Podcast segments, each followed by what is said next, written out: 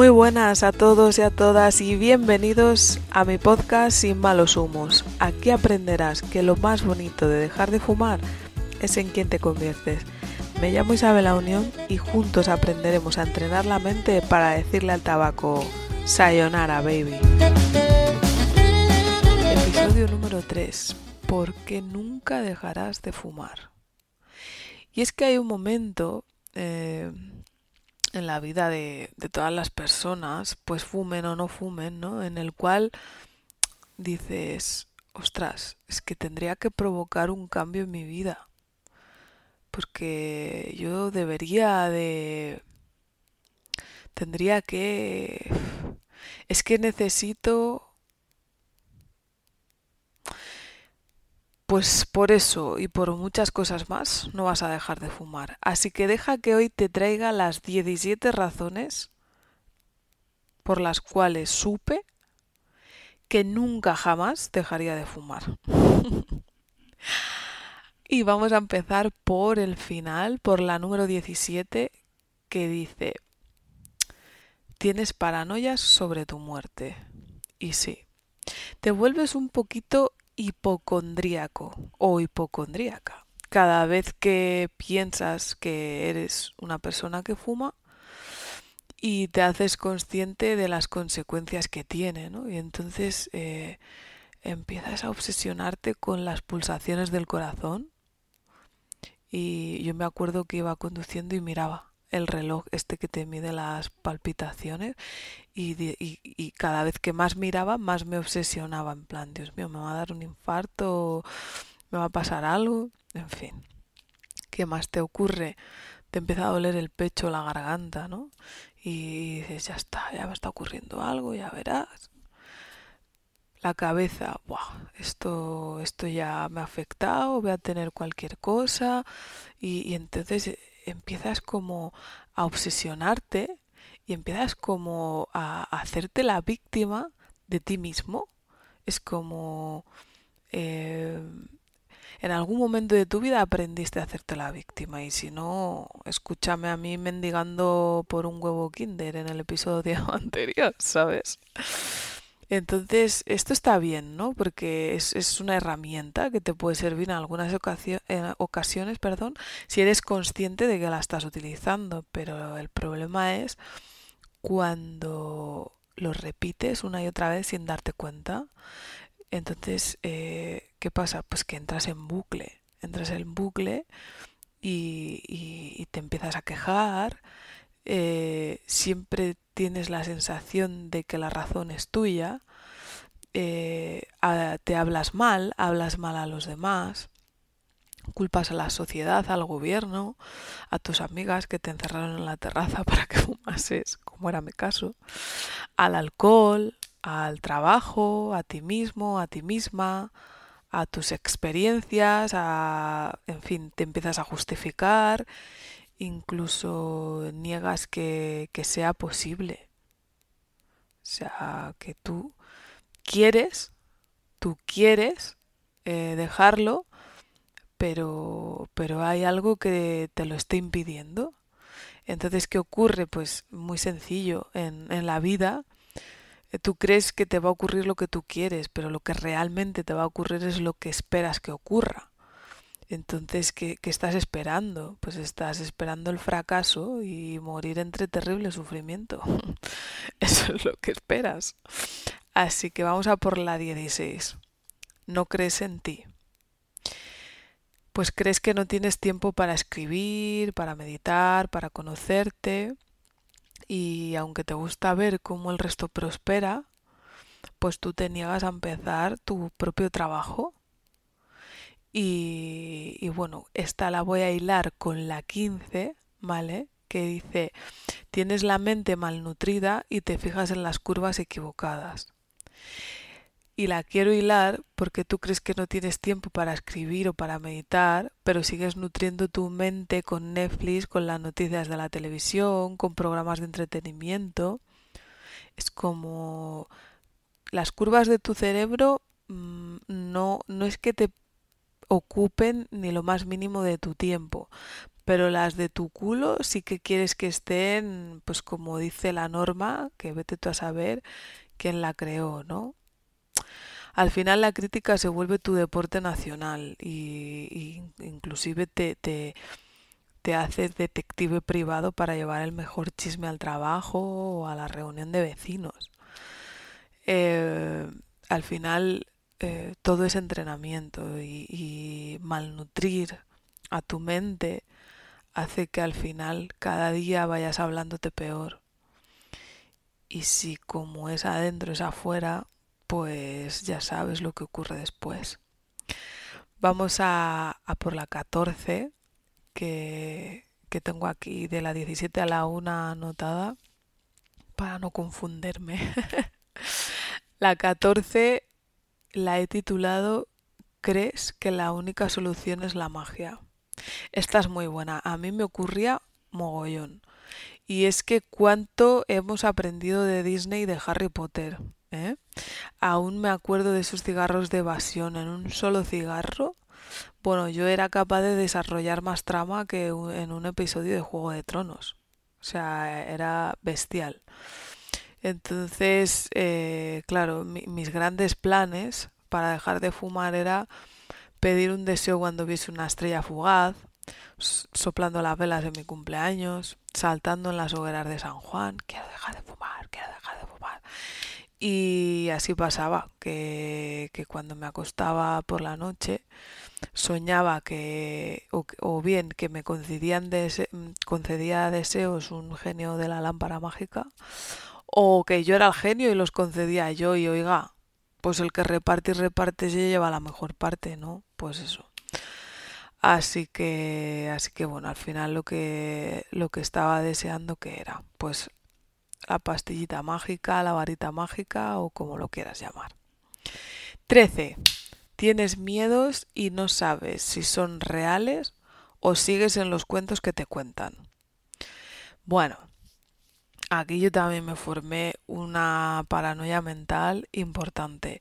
Y es que al principio empecé a leer y a leer y a leer y claro, 21 días, Isa, venga, 21 días, Jobar, no vas a aguantarlos. Después de los 21 días eres libre. Y ya está. Hasta que, que me ocurrió. Pues que en otra página leí que eran 66 días, chacho. Ahora 66 días, pues ya se va poniendo la cosa un poco complicada. Después, no, hasta que no pasa el año es como que no has pasado lo, lo que debes de pasar y asegurarte que no vas a recaer, que bla, bla, bla.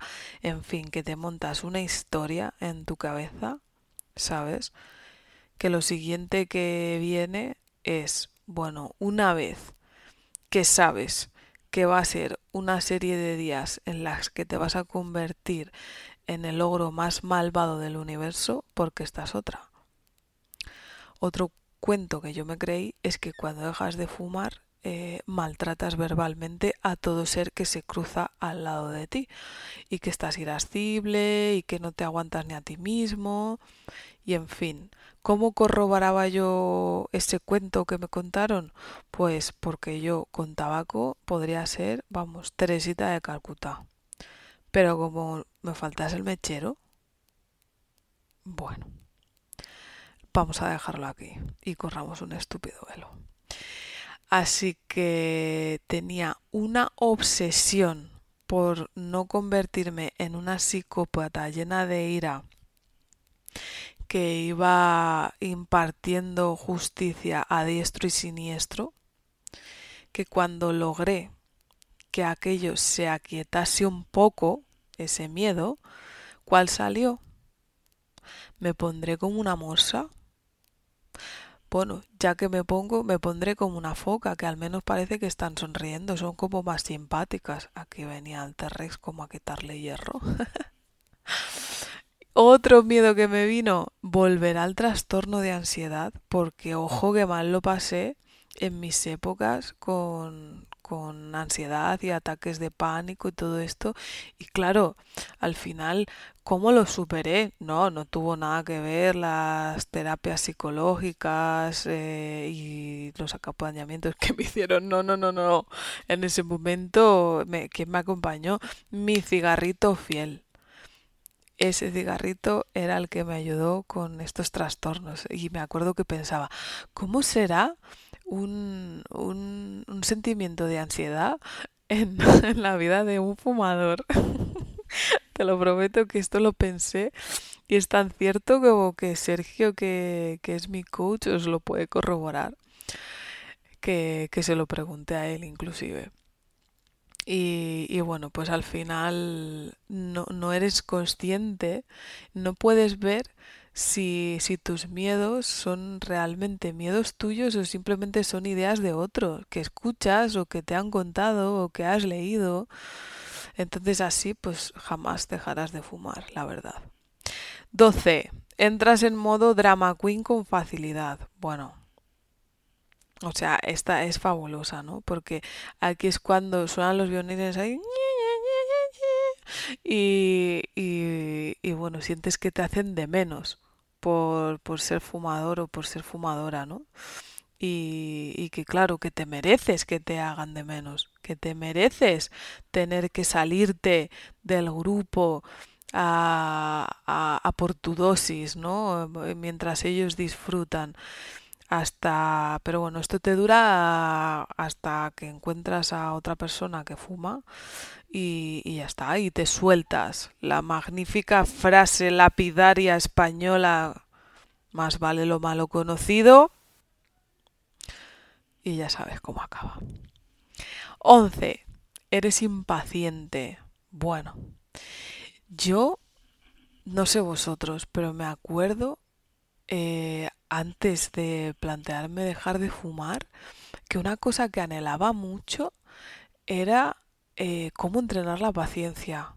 Ostras, siempre que iba algún webinar de mentalidad o de alguien que me gustaba o incluso alguna ponencia así de, de pues de gente importante, ¿no? Que como María Alonso Puch o, o bueno, o en fin, mm, personas que me agradan, que ya os contaré más adelante. Y yo siempre preguntaba, ¿cómo trabajar la impaciencia? ¿O cómo trabajar la paciencia? Es que necesito entrenar la paciencia, porque es que me he dado cuenta de que soy muy impaciente. Claro, tan impaciente como que yo me quería dormir, despertarme y ya de repente ni fumar, ni tener ganas, ni nada parecido. ¿De dónde viene esto? Pues esto viene de que anhelas lo que te falta en vez de agradecer lo que ya tienes o lo que ya eres. Entonces, eh, te pongo un ejemplo tonto para que lo entiendas, ¿vale? Pero yo por esa, por esa época, eh, al igual compraba algo que consideraba un premio, ¿no? Eh, en la nevera, por ejemplo, unos arándanos, tú eras, o una tarta de queso. Entonces, cuando yo veía que faltaba, pues porque bien había comido mi hija o bien había comido mi marido o había venido alguien y le había ofrecido, pero que a mí no se me había consultado, bueno, sufría, sufría porque faltaba, sufría porque se iba a terminar en vez de disfrutar y agradecer que lo tenía en la nevera. Pues esto mismo o sea, lo que, lo que, como haces las pequeñas cosas y cómo sientes y cómo actúas en las pequeñas cosas, extrapólalo a todo lo demás. Entonces, ¿qué pasa?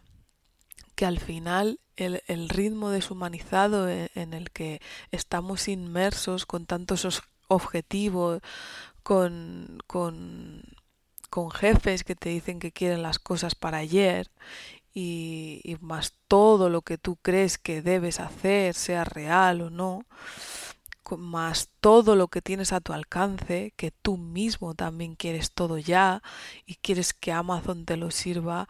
Entonces, cuando filtras, ya no filtras por el producto que más te guste, sino por si te lo van a traer hoy o te lo van a traer dentro de tres días te vuelves impaciente y, de ahí se nutren pues eso Amazon Globo y todas estas empresas que te llevan las cosas a la puerta de tu casa. Qué pasa que que al final como te digo es llevar un ritmo prácticamente deshumanizado. Y esto hace que parezca que tu vida sea tan gris como el gris del humo de un cigarro o el de las nubes que hay ahora en el cielo de Madrid. Y al final, y por eso empecé diciéndote que, que tenía nostalgia, no sé de qué manera, pero igual que cuando oyes clac, ah, piensas en una Coca-Cola, tú ves el cielo gris y te lleva la nostalgia. Por lo tanto, cuando tú ves que tu vida se torna en un color gris, que es como que deja de tener sentido y empiezas a pensar que no eres nadie y que, y que nada más que, que vas a seguir siendo una persona sumida en su rutina que repite día tras día en bucle, pues pues pues esa rutina a la que está acostumbrado, me levanto, fumo, voy al baño, desayuno, mi trabajo, bla, bla, bla. ¿Por qué? Porque entre otras cosas eres impaciente. Entramos en el top 10, mis favos, mis favos más favos de todas. Y la número 10 se titula Ya no crees en sus majestades los Reyes Magos. Y dirás, pero si antes has dicho que creías en la magia, que no se quede la magia, no, no lo digo por la magia, lo digo por la ilusión. ¿No te acuerdas de la ilusión que hacía hacerle la carta a los Reyes Magos? Es que no había límites, no había ningún límite. Entonces era maravilloso porque podías pedir y pedir y te lo imaginabas, te imaginabas jugando con ello y lo visualizabas. Bueno, me acuerdo un día, una amiga mía, ella sabrá quién es cuando lo escuche, que me dice, he pedido una hermana. Una hermana. Yo pensaba, pues olvídate de los huevo kinder. no sabes lo que estás pidiendo. Te va a quitar el trono. No, no, no. Pero bueno, como son los reyes, puedes pedir lo que te dé la gana.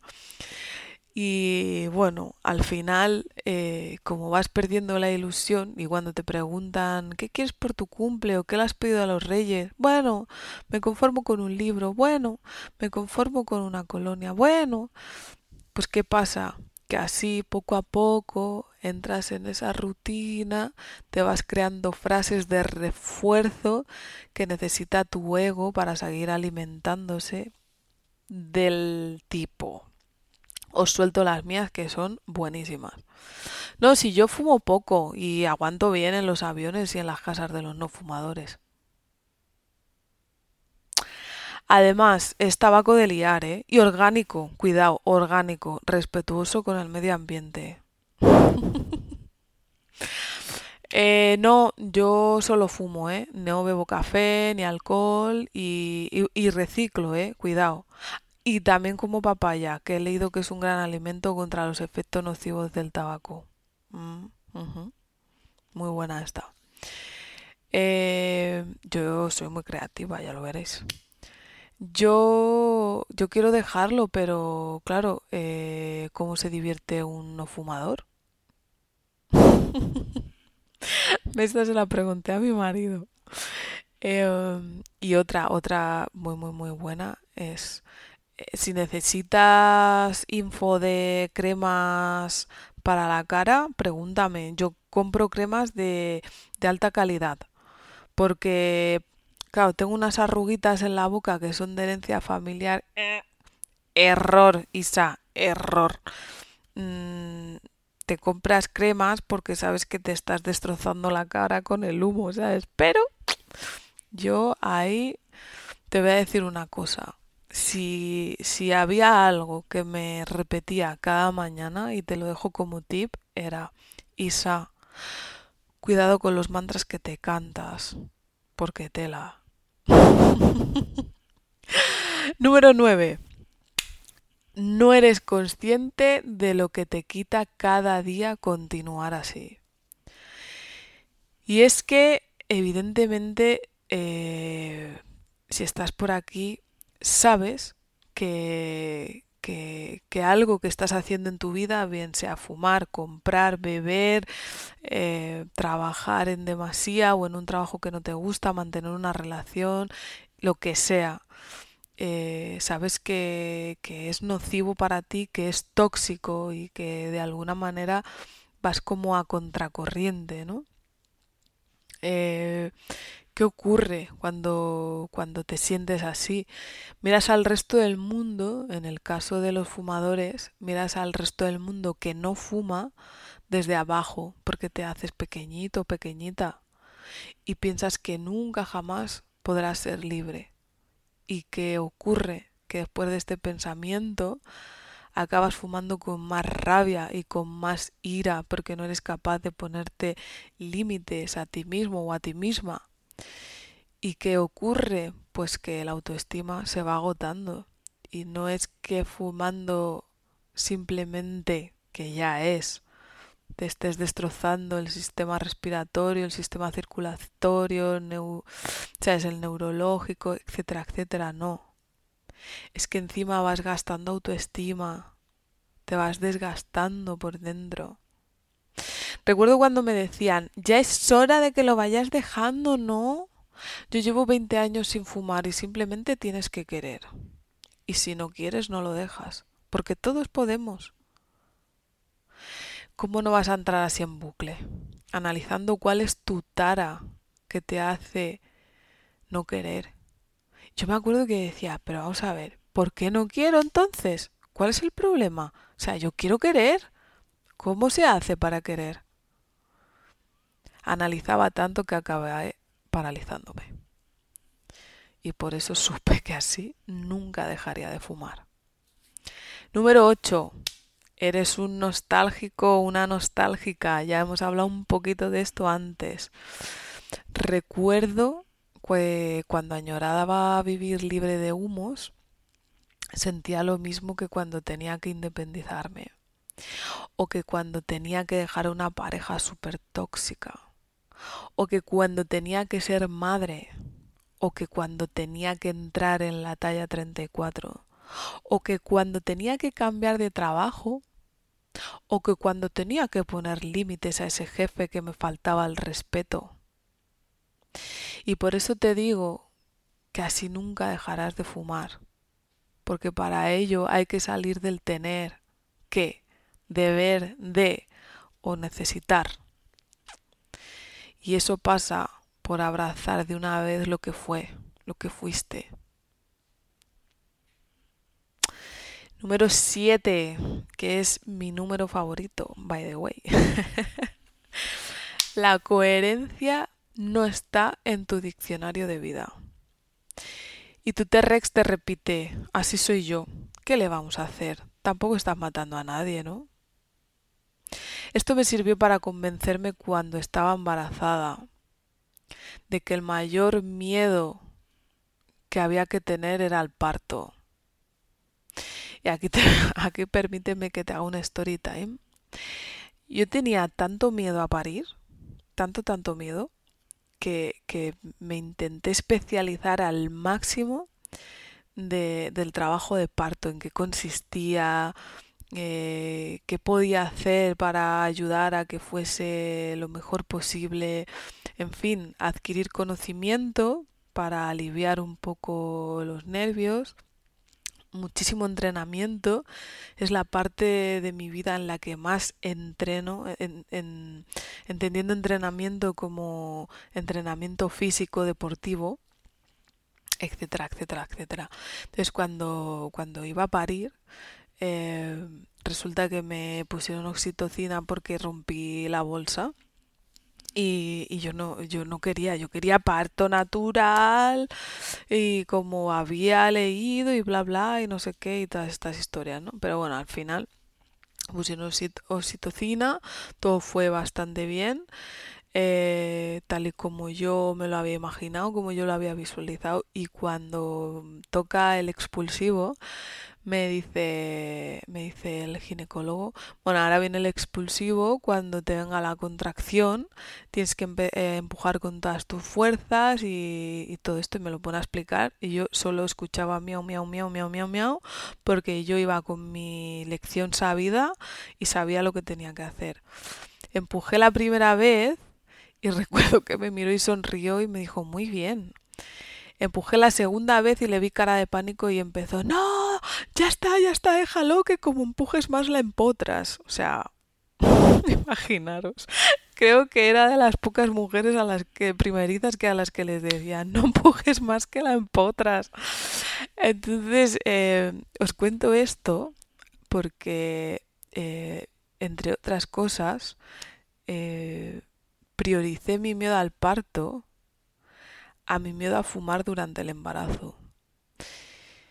Y me doy cuenta de que es un tema que no tenía muy aceptado porque me estoy empezando a poner nerviosa contándolo en público.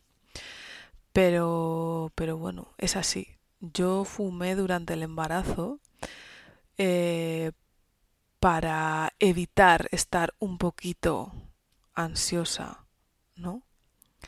Eso eso fue el cuento de, esa época. Para que veas que la coherencia cuando eres una persona que fuma o cuando eres una persona con cualquier tipo de adicción o comportamiento tóxico, eh, la coherencia no está en tu diccionario y o la traes contigo o no vas a dejar nunca de fumar. Número 6. Tienes dependencia emocional al tabaco entre otras cosas. Y es que se te llega un momento en la vida, y, a mí me pasó, en el cual eh, se te van juntando las experiencias desagradables. Y, si eres como yo y como la gran mayoría de las personas, es como que cuando se te junta una con otra y con otra y con otra, es como que la soga ya la, tienes tan apretada en el cuello que afrontas como una guerrera o como un guerrero y das solución a los problemas que puedan surgir y proteges a tu manada y haces lo que sea, lo que haga falta, lo que sea necesario. Y cuando va pasando y se va solucionando, te das cuenta de que te has desahuciado emocionalmente, te has fumado hasta las uñas o te has comido o bebido o lo que sea que, estés haciendo. Así que en esos momentos en los que tocas fondo, que son momentos de bajón, que todos los hemos pasado, el indicador que te va a mostrar que nunca vas a dejar esa toxicidad fuera de tu vida va a coger y va a crear en tu mente la frase más lapidaria en forma de pensamiento que sea posible en ese momento. En mi caso fue muy, muy, muy, una frase muy, muy, muy, muy, muy heavy. Eh, en el momento de bajón se me habían juntado varios temas familiares bastante potentes y, y la frase que, que se me vino a mi cabeza fue, ojalá y nunca mi hija se ponga mala como para que la tengan que ingresar. Esto parece normal, ¿no? Sí, pero espérate a la coletilla.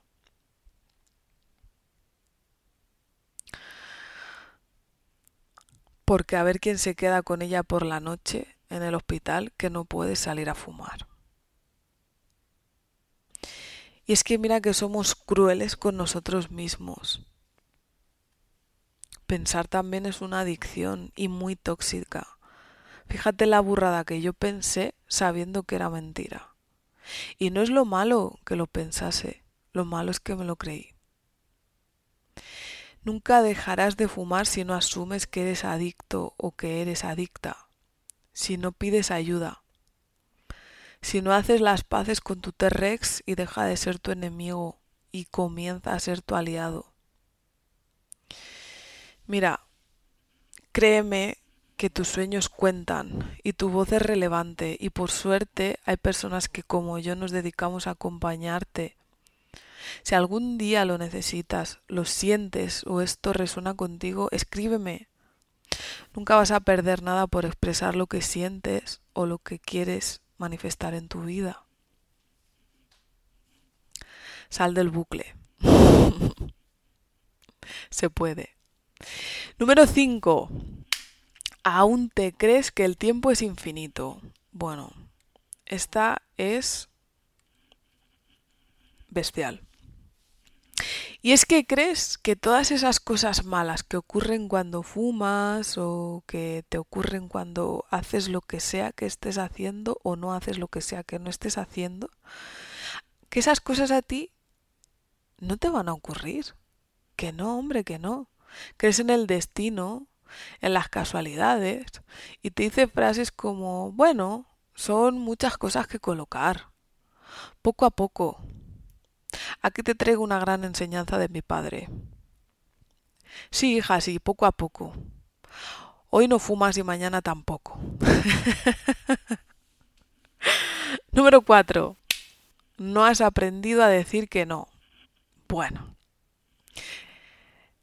Y es que es más fácil dar consejos que tomarlos. Si aunque eres una persona que escucha y tienes el don de aconsejar, no eres capaz de verbalizar que tienes un problema o que quieres dejarlo o que no quieres ese cigarro que te están ofreciendo. ¿No quieres rechazar o no quieres que te rechacen? Por favor, por favor. Si te estás planteando no decirle a nadie que quieres dejar el cigarro a tu novio, a tu novia, a tu amigo, a tu amiga, al trabajo, el alcohol, lo que sea,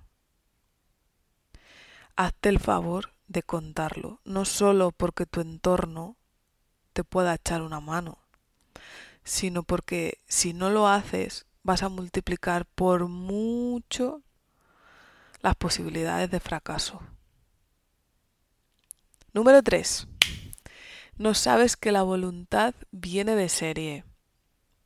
Bueno, aquí eh, yo aluciné con, el, con, con esto, de verdad, porque yo de verdad que no lo sabía. Y me pasó igual cuando fui a comprar mi Opel Corsa. La primera vez que me planteó comprar un coche, me estudió el mercado de los coches, de lo que yo quería, un coche pequeñito, pero seguro, pero no bueno, bonito, barato, bla, bla, bla, bla. Total, que me zarpo en el concesionario. Saludo, yo toda digna, sabiendo que tengo mis curdeles en el bolsillo para poder comprarlo. Y, entonces eh, le digo, ¿qué precio tiene? ¿no? Y entonces me dice, pues yo qué sé, me lo invento, eh, no, sé, mi, no sé cuántos mil euros. Ajá. Y vale, y, bueno, y viene con aire acondicionado, elevalunas eléctricos, eh, calefacción, bueno, la, lo básico, ¿no? Y, y, me dice, no, no, no, no, no, no, esto no son cosas que, que vengan de serie, ¿eh? eh estos son extras. Y yo, ¿vale? Y, y que viene de serie. Y me contestó, lo tengo marcado como el fuego. Las ruedas. vale. Vale, pues la voluntad son como las ruedas de mi Corsa. Vienen de serie. Así que tu problema no es la fuerza de voluntad. De hecho, párate a pensar en cuántos éxitos has tenido en tu vida. Y es que se necesita voluntad para pasar horas y horas frente a un teléfono o en un sofá o sin hacer nada o rumiando todos los pensamientos que te he estado contando anteriormente, por ejemplo. Lo que aún no sabes es que la fuerza de voluntad no lo es todo para dejar de fumar. Y por eso tu único foco está apuntando a yo no tengo suficiente fuerza de voluntad. Grato error. Siguiente, número 2. Sigues siendo un niño o una niña que no vio Shrek. Cuando somos niños grabamos absolutamente todo lo que nos pasa en nuestro inconsciente y después lo vamos repitiendo en piloto automático. ¿Qué ocurre? Cuando ignoramos a una emoción es como si ignorásemos a un niño pequeño que te quiere llamar la atención. ¿O no te acuerdas cuánto te sabías eh, la pregunta que había hecho la seño, seño, seño, yo, yo, yo, yo?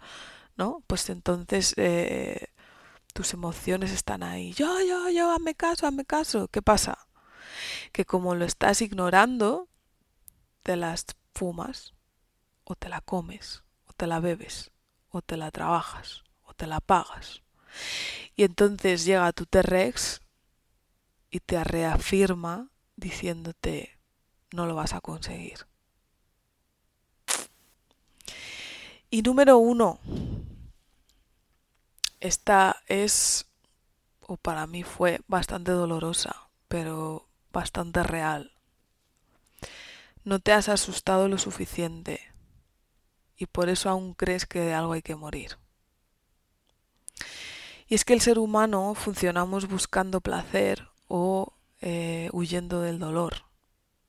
Y por eso hay parejas que te hacen sufrir y aún así aguantas. Y por eso hay hermanos, hay primos o cuñados o amigos con los que tú sufres, pero aún así aguantas. El dolor por no cambiar debe de ser más alto que el dolor por cambiar. En algún momento, cuando ya no puedes más, es cuando das el golpe en la mesa y dices hasta aquí. Ya no aguanto más dolor. Hay que llegar a la saturación del sufrimiento porque será lo que nos lleve a tomar la acción. Y la verdad es que esto es muy triste, pensar que aún no te ha ocurrido algo lo suficientemente grave como para que realmente decidas cambiar.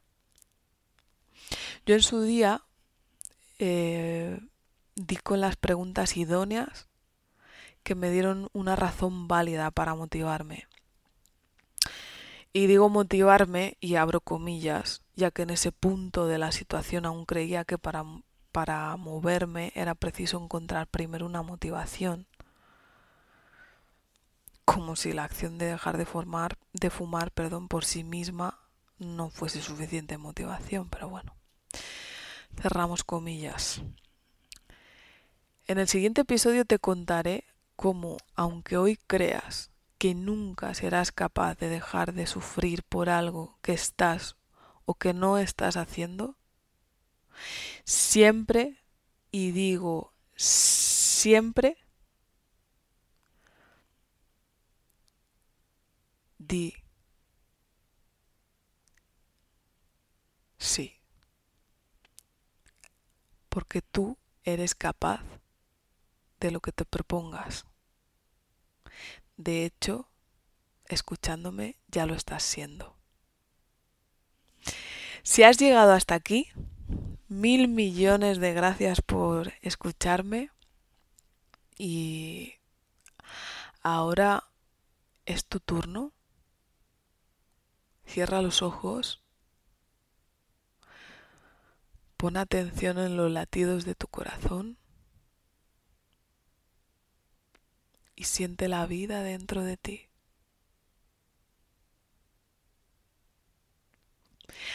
Agradece a tus órganos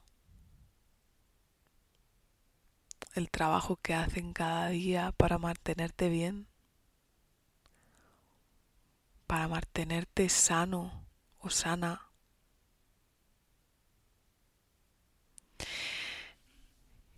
Y agradecete a ti mismo o a ti misma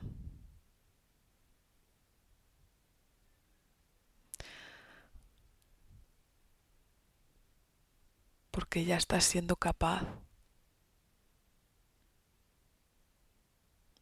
Y pregúntate, ¿qué puedo hacer hoy, ahora mismo? ¿Qué puedo hacer para provocar un cambio en mi vida? Recuerda que juntos somos uno y nada a la vez. Y tú ya eres suficiente. Un abrazo.